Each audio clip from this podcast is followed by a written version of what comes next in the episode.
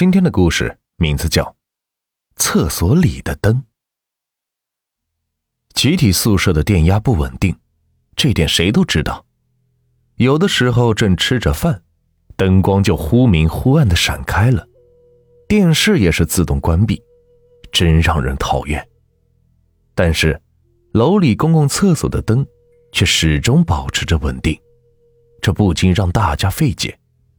好像那灯走的是另外一条线路，但是也有人说，一旦厕所里的灯也忽明忽暗的闪了起来，你可千万别进去，那里边很邪门，说不定会闹出事儿来。老田偏偏不信这个邪，他是这个楼里胆子最大的人，也巧了。老田还真没赶上过厕所里的灯忽明忽暗的时候进去。这天，老邻居孙大爷出殡，老田多喝了两杯。晚上两点多钟的时候，老田起床上厕所，走廊里是黑漆漆的。对了，星期二的晚上本楼停电。老田摸索着走到了厕所的门前。什么声音？好像是有砸玻璃的声音，从厕所里传了出来。老田探头进去，惨淡的月光从窗户里射了进来，那窗户上有一块玻璃碎了，窗台上是布满了碎片。突然，厕所里的灯闪开了，那灯是一亮一灭的，直晃老田的眼睛。怎么回事？真的很吓人。不过，老田还是壮着胆子走进了厕所。他匆忙了事，低着头向外走去。那房顶的荧光灯还在没有规律的闪着。就在老田走到厕所门口的时候，哎呀，好疼呐！那声音从窗户那传来。老田猛地一回头，那荧光灯再次闪亮，有一个人蜷缩在窗户下面。他的手在下面淌着血，灯灭了。啊，谁？你你是谁？哎呀，快帮帮我！我我我好疼呐！灯又亮了，是孙大娘，是刚刚死去老伴的孙大娘。孙大娘，孙孙大娘，你怎么了？大半夜的。您在这儿干嘛呢？老田走了过去。哎呀，疼呐！我来上厕所，可是这个厕所里有老头子。啊！孙大娘的眼睛直勾勾的盯着老田的身后。老田急忙的回头看，身后一个人也没有。老头子，老头子。孙大娘，您的老伴已经去世了，你不要太难过。不，他刚才还在这儿，怎么就没了呢？哎，我的手也被他砸坏了，出血了。你看看。孙大娘举起了滴着血的右手，她那布满了皱纹的脸和那划满了血道的手。在一闪一闪的灯光下，显得是格外的恐怖。你看看，老田不敢再看下去，颤抖的跑出了厕所。老头子。第二天，老田在走廊里看见了孙大娘，她的手缠上了绷带。老田什么也没敢问。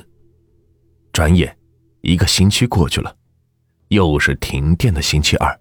又是午夜，老天突然醒了。哎呦，肚子怎么疼的这么厉害？他匆匆忙忙的拿了手纸，打开房门。哎呦，啊！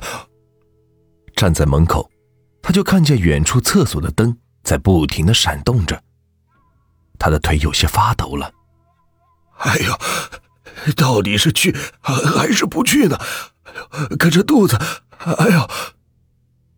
老田向厕所走去，他来到了厕所的门口。哎，奇怪，就在老田摸到门的那一刹那，那灯光突然不闪了。老田的周围一片黑暗。老田打开了厕所的破木门。就在老田刚刚把一条腿迈进厕所的时候，那灯又闪了一下。孙大爷，老田分明看见了已经死去的孙大爷在低着头，孤零零的站着。灯又灭了。老田几乎不敢相信自己的眼睛，他的腿像是灌了铅一样，一动也动不了。那灯又闪亮了。厕所里是空无一人，老田再也不敢进去了。当他转身想走的时候，你来干嘛？谁？孙大娘在老田面前一米不到的地方，如同僵尸一样的站着。那灯又灭了。为什么大半夜的不睡觉，鬼鬼祟祟的站在这儿呢？孙大娘，没事，我就是想上个厕所。哎呀，在那灯再度闪亮的一刹那，老田看见孙大娘的身后站着孙大爷。哎呀，救命啊！老田像疯了一样向回跑去。第二天，老田没有上班，他来到了孙大爷的屋子，心有余悸的问孙大娘事情的究竟。小田呐，你不知道，这栋楼的年头可长了。盖这栋楼的时候，那时候还没你呢。那年在接厕所灯的时候，一个电工马虎大意，接错了线，那灯就闪了几下，那电工就被电死了。打那儿以后，人们就说。只要这楼里死了人，厕所里的灯就闪，死人就会回来。这不，我想念你孙大爷，就趁灯闪的时候找他。一共去了两趟，第一回手还被砸破了，可是也没能瞧见他。孙大娘。可是，昨天晚上，我我看见了。你你看见什么了？孙大娘的脸色变了。你你到底看见什么了？我我我看见孙大爷了。你说的都是真的吗？你看见的是我呀。老田猛地回头。自己身后站着老田五十多岁的儿子，他跟孙大爷长得太像了，他就住在孙大娘的隔壁。妈，我总听您念叨想见见爸爸，我就出了这个主意，想让您见一面死了心。